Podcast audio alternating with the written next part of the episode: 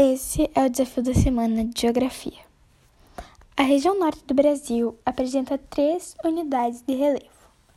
Essas três unidades são os planaltos, as planícies e as depressões. A região norte predomina relevos de baixa altitude. Agora eu vou falar um pouco sobre a hidrografia da região norte do Brasil. A região norte tem rios como o Rio Amazonas que são volumosos e extensos, assim como o Tocantins. Ele fica na bacia hidrográfica.